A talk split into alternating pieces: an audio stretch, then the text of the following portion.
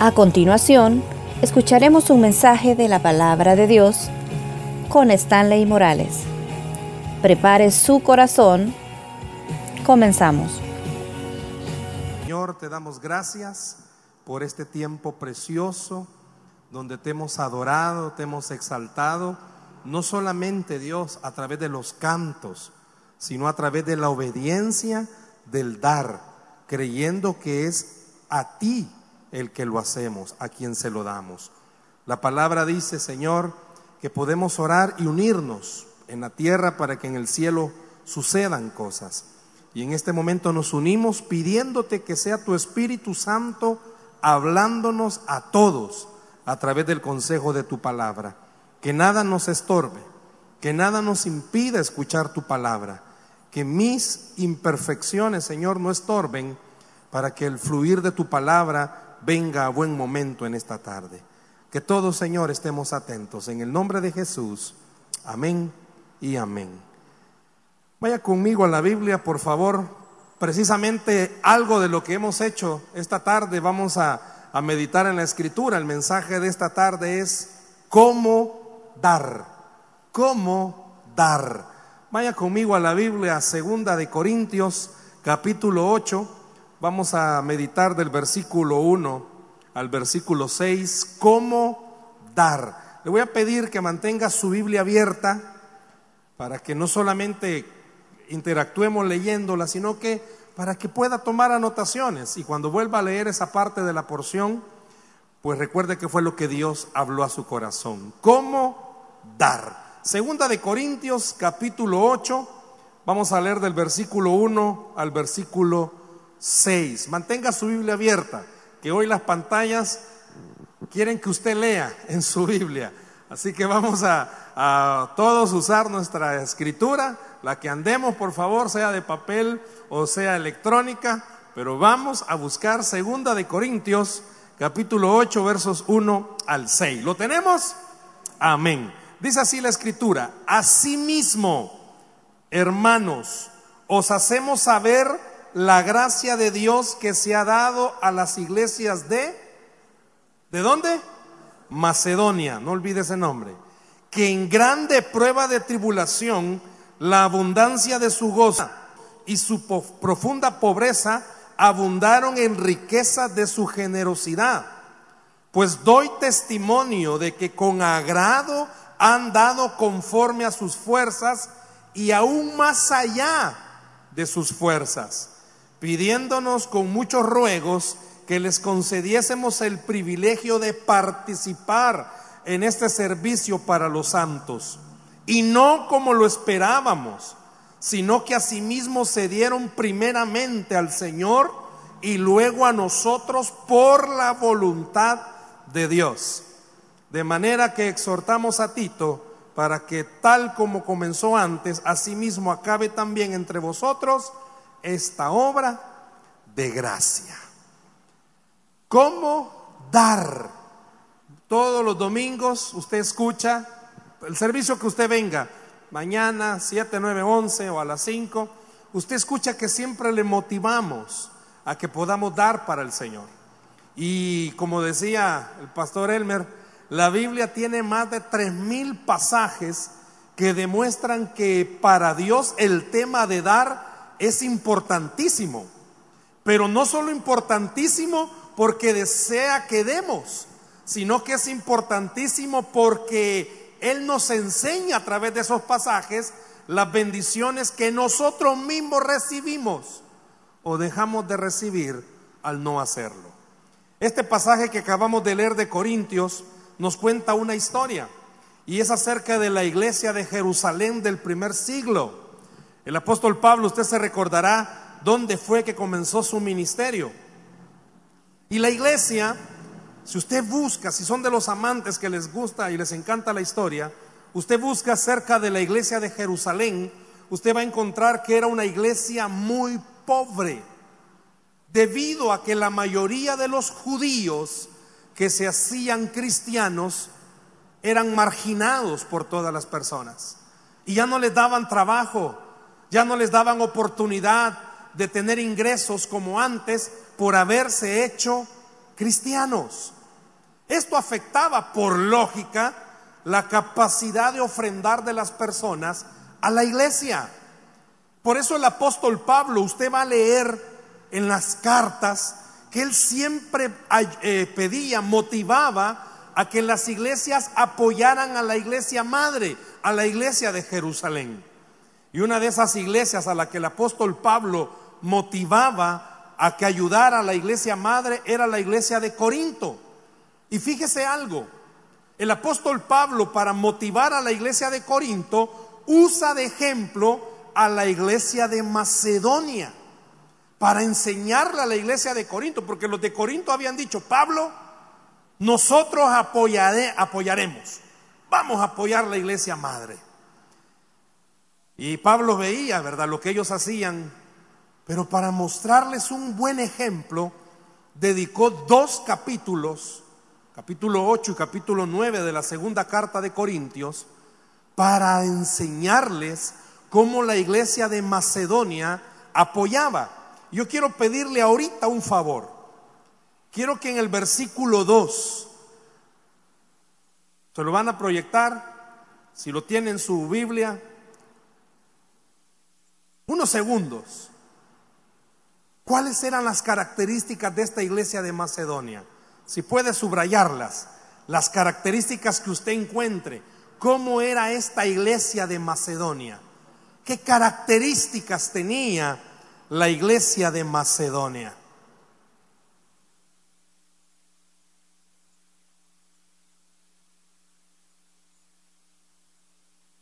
¿Le ayudo?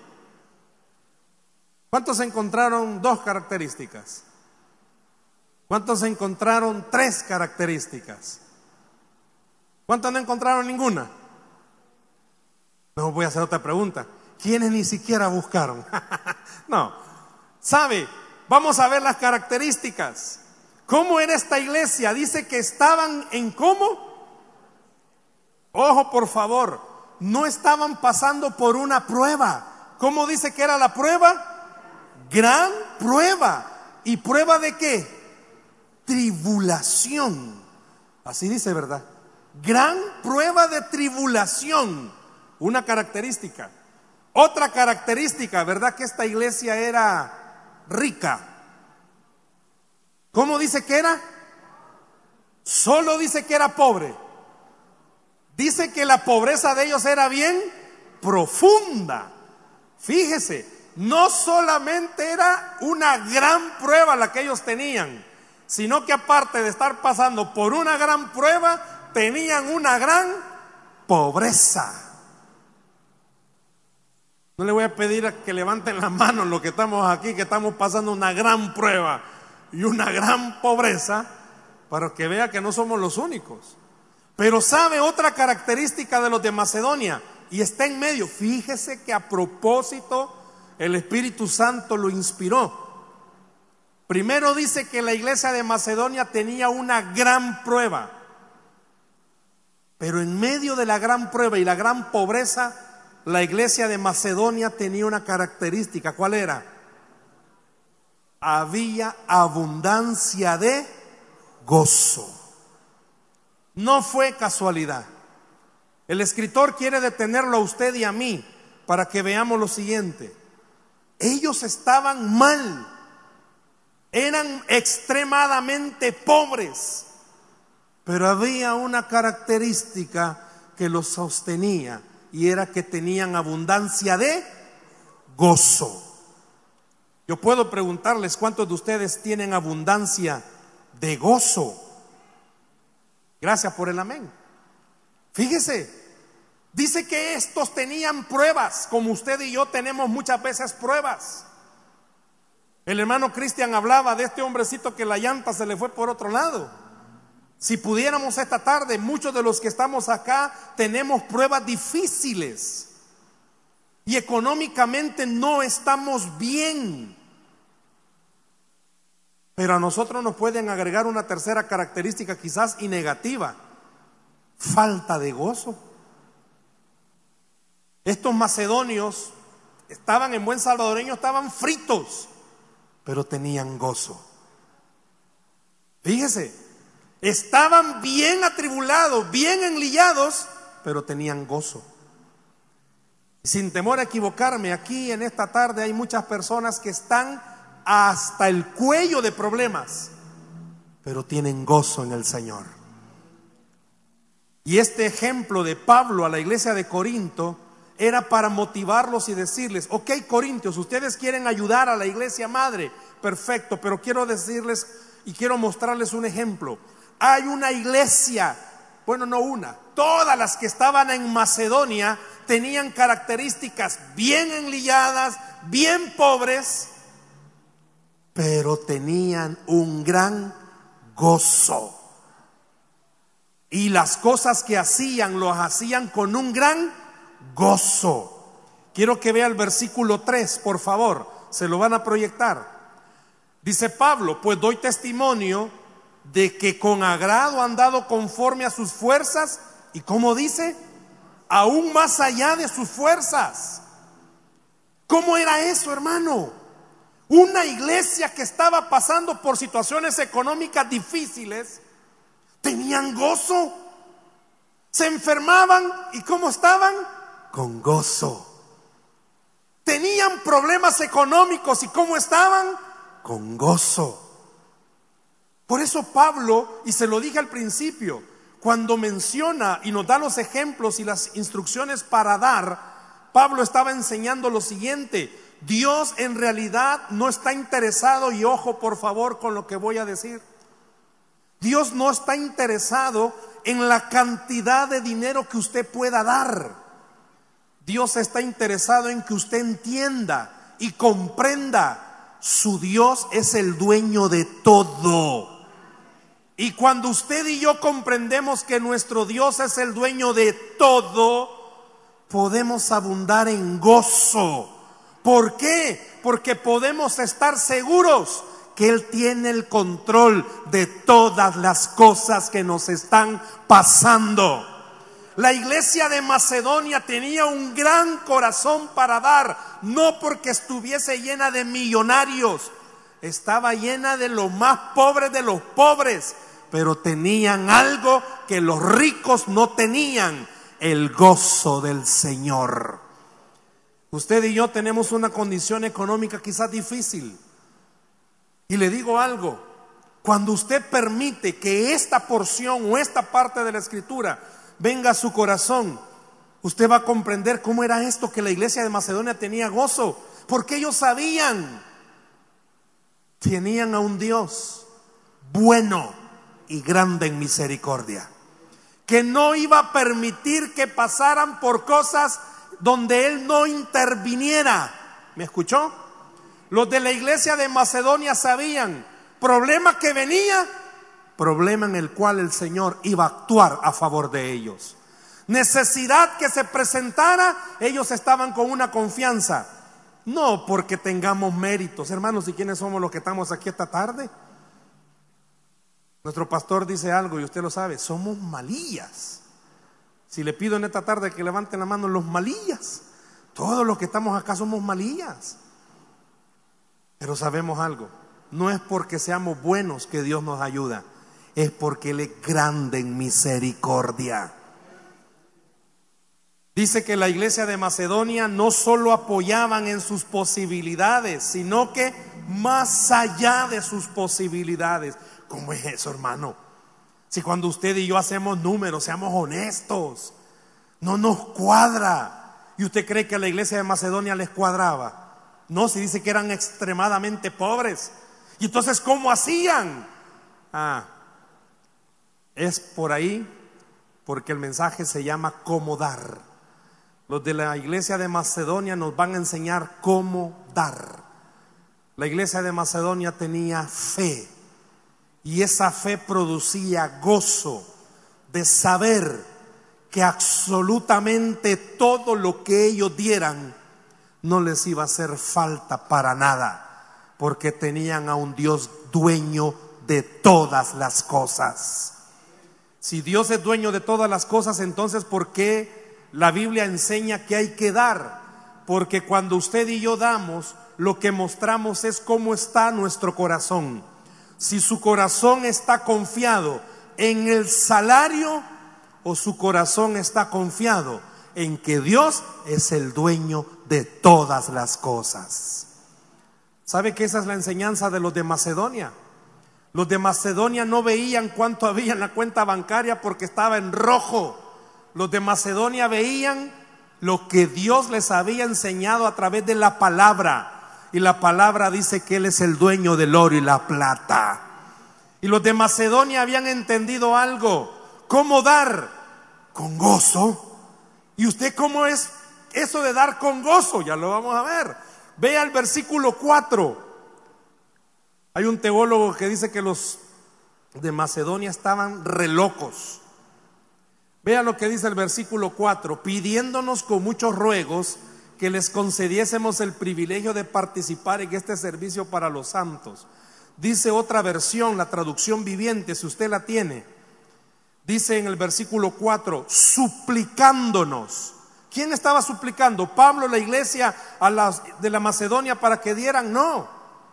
Los pobres le estaban suplicando a Pablo, danos el privilegio de dar, porque hemos entendido, nuestro dar demuestra cuánta confianza tenemos, que Dios de verdad se encarga de nuestros asuntos.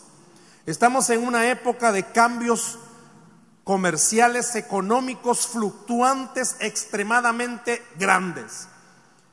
Quizás porque nosotros no leemos mucho sobre esas áreas, pero los que leen y se dedican todas las mañanas, abren su periódico y leen el financiero o se meten al internet y buscan información mercantil, se asustan porque ven cambios fluctuantes del valor del petróleo, que no sé qué, que no sé cuánto. Yo creo que todos, cada dos semanas estamos pendientes, que el día lunes publican cuánto subió o no bajó la gasolina. Y que estamos viendo cuál es la gasolinera que más barata da. Y andamos viendo qué promociones podemos. Yo no sé si cuando usted va al súper lo hace. De súper a súper hay una gran diferencia. De súper a súper, y no voy a hablar de marca, ¿verdad? Pero de súper a súper hay una gran diferencia. Y a veces nosotros en nuestra economía, y no está mal. Pero los de la iglesia de Macedonia no podían ni siquiera darse el lujo de decir voy a ir a tal súper, porque la pobreza de ellos era grande. Pero ellos habían entendido algo. Cuando nosotros damos, en realidad lo que estamos haciendo es demostrarle al Señor, tú tienes cuidado de nuestras vidas. Los de Macedonia, por eso Pablo lo puso como ejemplo. Yo no sé cuántos de ustedes han oído esta, no es doctrina ni teología, pero es un pensamiento humano. Cristo llama pisto.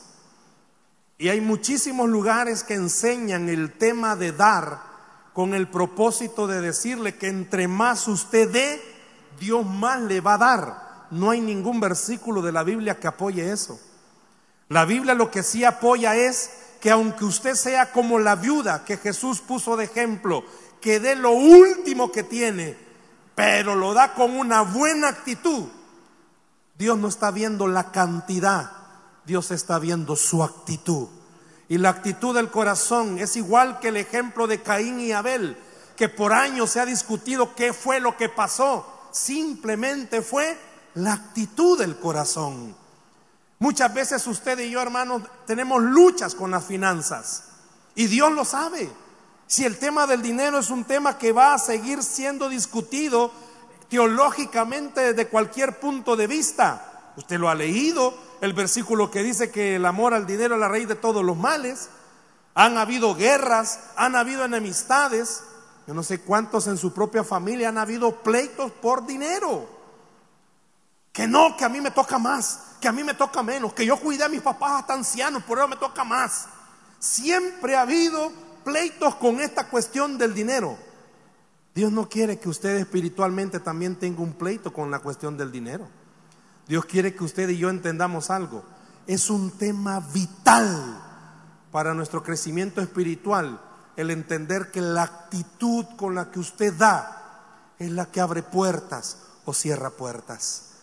Todas las semanas a usted le motivamos, a usted se le enseña que hay que darle al Señor.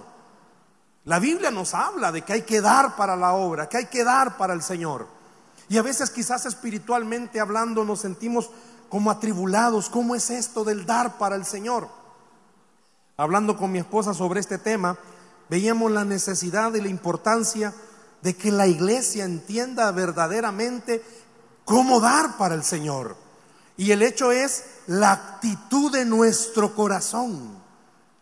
Dios no está viendo el número, el valor numérico de lo que podamos dar.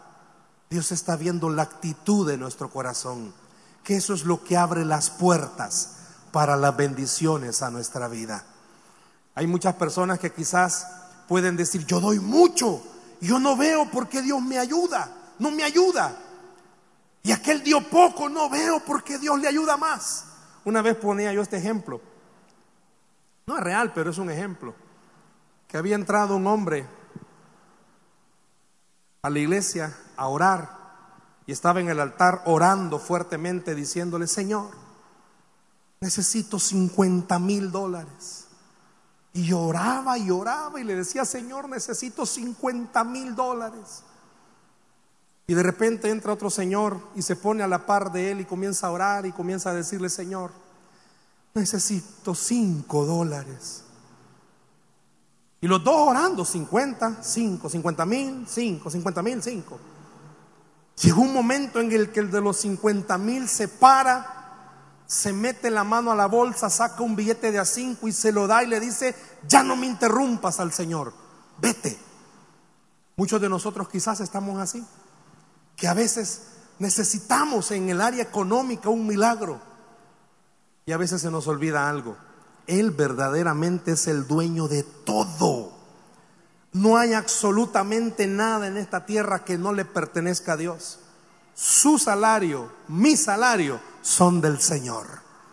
Pero Él pide que eso que usted tiene y que usted va a dar pueda haber en su corazón una actitud de agradecimiento, como los macedonios, con gozo de poder creer algo, lo que yo vaya a dar, lo que sea que usted vaya a dar, ofrenda misionera, diezmo, ofrenda para esto, que de su corazón pueda haber una confianza de creer él es el dueño de todo y Él tiene control de todas las cosas. Y no importa la cantidad que usted o yo demos, Él tiene el control de todas las cosas. Quiero que vea algo, por favor, en el versículo 5, se lo van a proyectar. Vea el versículo 5. Dice Pablo, siempre hablando sobre los macedonios, y no como lo esperábamos sino que asimismo se dieron primeramente al Señor y luego a nosotros por la voluntad de Dios. Pablo siempre poniendo el ejemplo de los macedonios a los corintios les dice, miren, pero es que los macedonios, por eso un teólogo decía, estaban re locos. Ellos mismos se daban como ofrenda diciendo, no, nosotros estamos seguros que lo que demos en realidad no nos hará falta. Al contrario, habrá abundancia. Pero eso solo lo puede producir el gozo que Dios da. Esa confianza, esa seguridad, solo la puede producir el gozo que Dios da. Imagínense, estos le rogaban a Pablo y le decían, déjanos, déjanos dar. Y alguien preguntaba, ¿qué era lo que los macedonios tenían? Y por eso Pablo los usó como ejemplo en el capítulo 8 porque los macedonios tenían la gracia de Dios para dar. Mi abuelita me enseñó un dicho y ella me decía, hijo, no da el que tiene. ¿Cómo decía el dicho? Da el que quiere, no da el que tiene, da el que quiere. Y muchas veces usted y yo necesitamos en este tema de dar la gracia de Dios. Ser como los macedonios. Dios sabe cuánto usted y yo percibimos mensualmente, sí o sí. Él lo sabe. Él sabe todas las percepciones económicas que tenemos, todo lo que percibimos. Él lo sabe. Él lo único que quiere es que su actitud y mi actitud sea la de alguien que mira alrededor y pueda decir, Dios ha sido bueno. ¿Con cuánto Dios ha sido bueno? Usted puede ver a su alrededor y decir, Dios ha sido bueno. Estamos en una época, ¿quiénes tienen trabajo fijo? Estamos en una época donde encontrar trabajo fijo cuesta, hermanos. Estamos en una época donde escuchamos que hacen recortes y quitan. ¿Sabe por qué no lo han quitado? Sí, usted es muy bueno en su trabajo, pero porque la gracia de Dios está sobre su vida. ¿Sabe por qué hemos podido comer? Porque la gracia de Dios está sobre nuestra vida.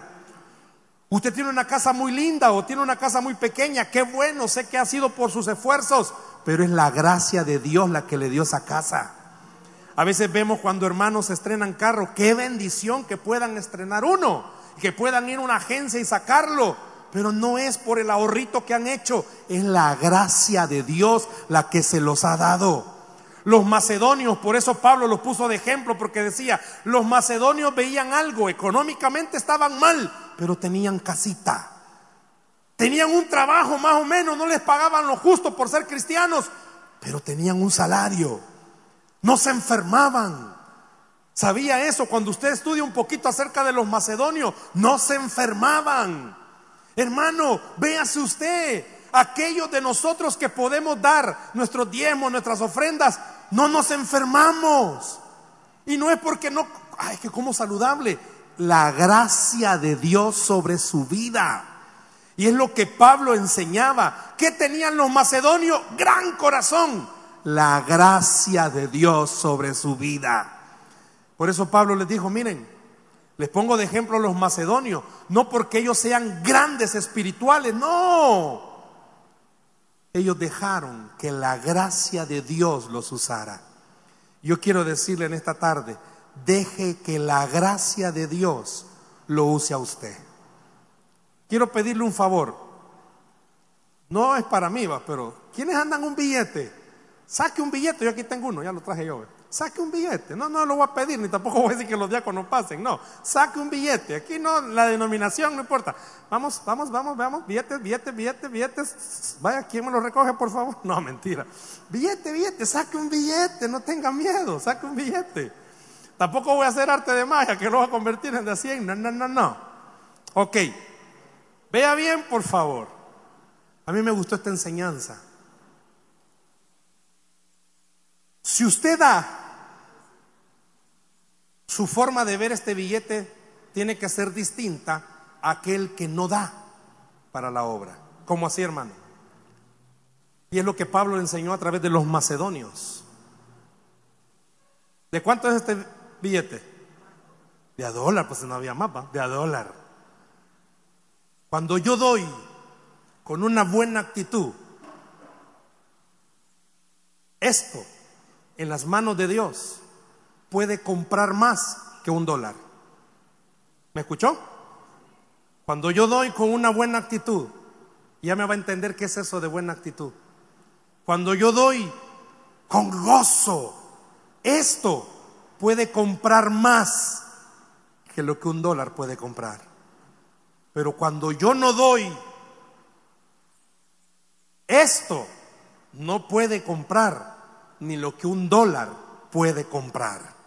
¿Me escuchó? Esto, este billete en las manos de Dios es poderoso. ¿Cuántos de ustedes han podido comprar sin dinero, hermanos? Levánteme la mano los que han podido comprar sin dinero. Yo he comprado muchas veces sin dinero. A veces me he bajado del púlpito y alguien una vez me dijo, me recuerdo, no, no, ni me había bajado del púlpito, una vez recuerdo que alguien me dijo, creo que era en una conferencia David, hermano, por meses Dios me ha cargado en mi corazón que yo tengo que darle esto. Pablo cuando usó la iglesia de los de Macedonia ponía ese ejemplo. Cuando alguien verdaderamente tiene confianza en el que está en el trono, sabe que el dinero no compra lo que el que está sentado en el trono puede dar. Cuando usted tiene una actitud en su corazón, usted sabe, mensualmente puede hacer su sobre de diezmo, pero usted sabe algo, lo que le resta, Dios puede triplicarlo al ciento por uno. ¿Por qué? Porque Él es el dueño del oro y la plata. Fíjese, el apóstol Pablo váyase conmigo a capítulo 9. Vámonos al verso 7 de un solo, al 7. Y esto, de esto se trata de cómo dar. Cada uno dé como propuso en su corazón. ¿Cómo dice?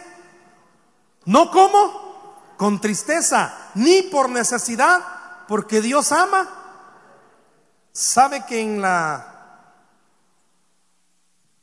en la traducción original en el griego en el que fue escrito no dice tristeza o necesidad.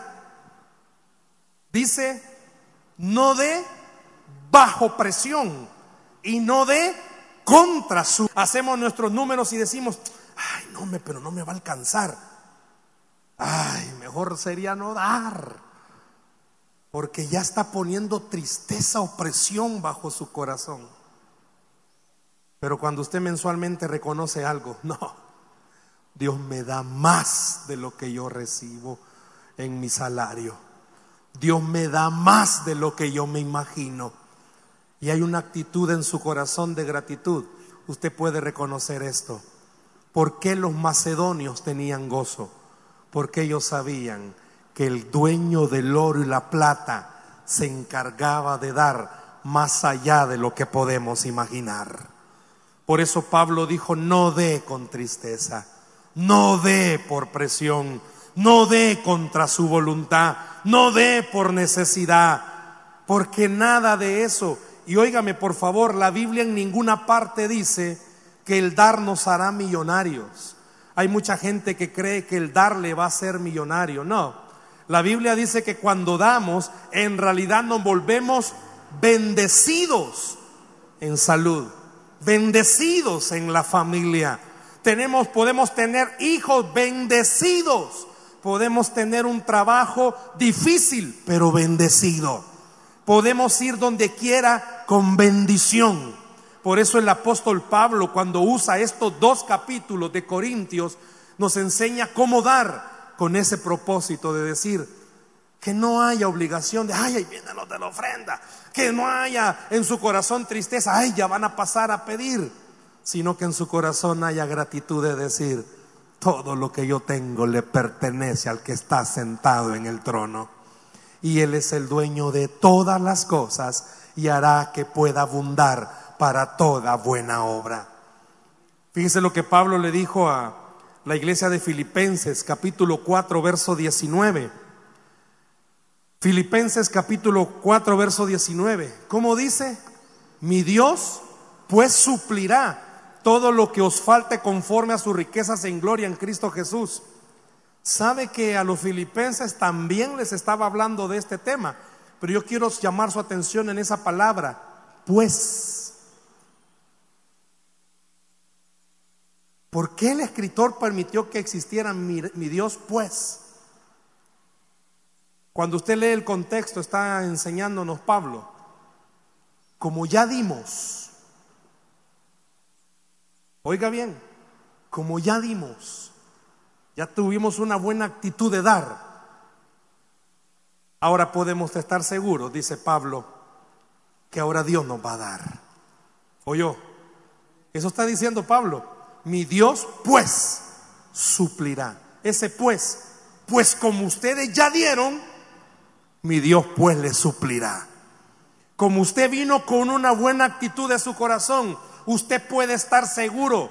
Hoy domingo depositó su sobre.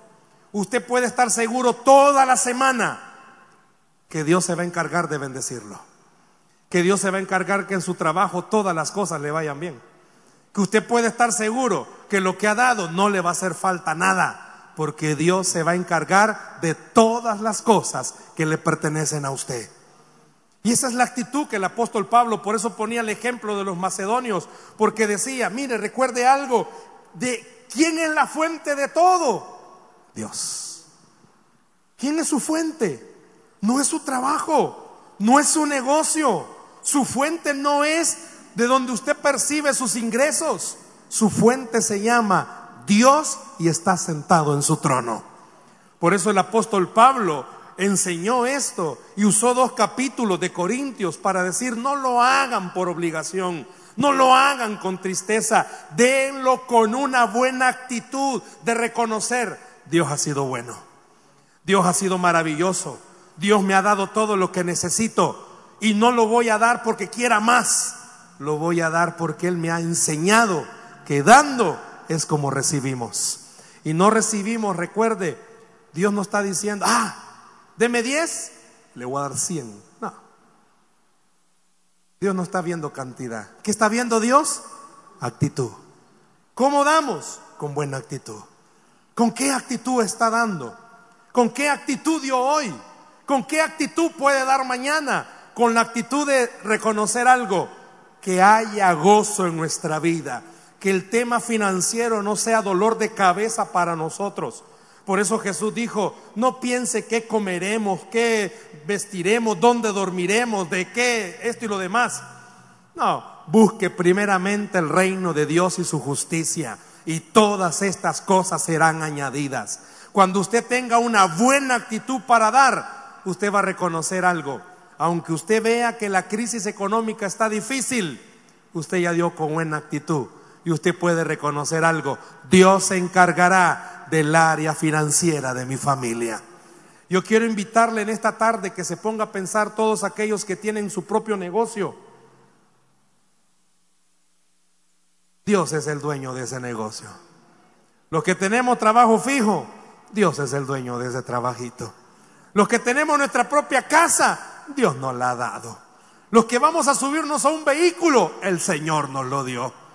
¿Qué estoy diciendo? Dios se ha encargado de las cosas básicas suyas. A algunos de ustedes quizás Dios les dio gustitos hoy en vacaciones de agosto. Pudieron salir, irse a cualquier lugar. Ah, hermano, porque ahorramos. La gracia de Dios los llevó de paseo. La gracia de Dios los ha sostenido.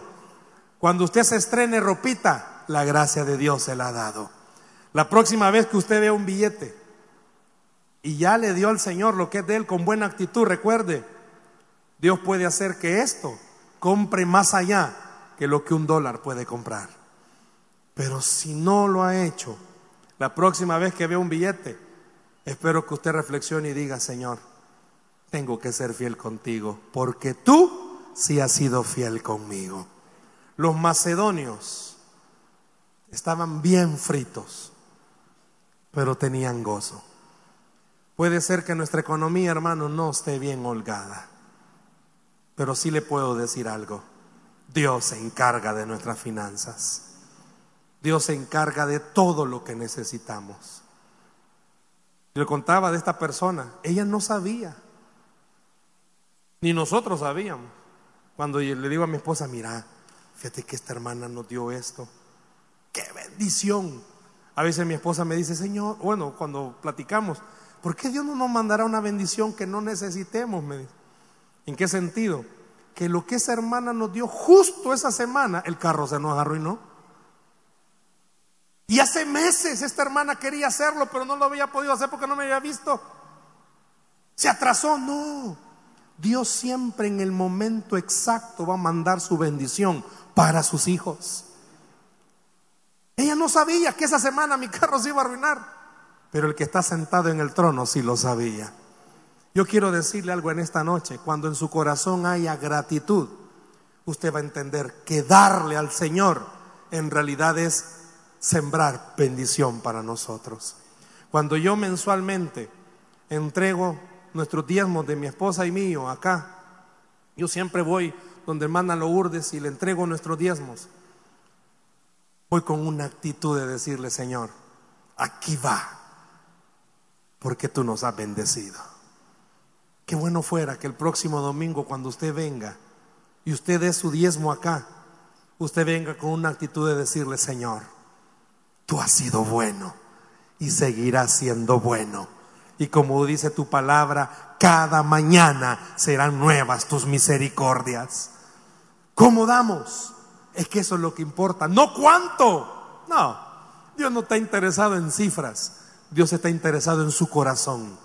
Dios quiere que en su corazón haya gratitud, gozo, que se diga de los macedonios lo mismo de usted y de mí que a pesar de que teníamos grandes problemas, abundábamos en gozo. ¿Por qué? Porque teníamos la certeza que Dios tiene el control de todas las cosas. Si usted está atravesando por alguna situación difícil, no deje que ese problema le robe el gozo. Recuerde quién es su Señor. Su Señor es el que le puede sacar de cualquier dificultad. Recuerde quién es su Dios, el que abre puertas donde el hombre las ha cerrado. Recuerde quién es su Dios, el que a la enfermedad le llama sanidad. Recuerde quién es su Dios, el que aunque usted ya no crea a nadie, Él sigue creyendo en usted. Por eso los macedonios dice que abundaban en qué abundaban? En gozo. ¿Por qué? Porque sabían dónde estaba la fuente. ¿Cómo vamos a dar? Con una buena actitud de poder reconocer, Dios no necesita lo que estamos dando. Nosotros lo necesitamos, porque cuando damos, en realidad estamos recibiendo bendición. Dice la Biblia que al que cree, todo le es posible. Denle un aplauso al Señor, por favor, en esta tarde.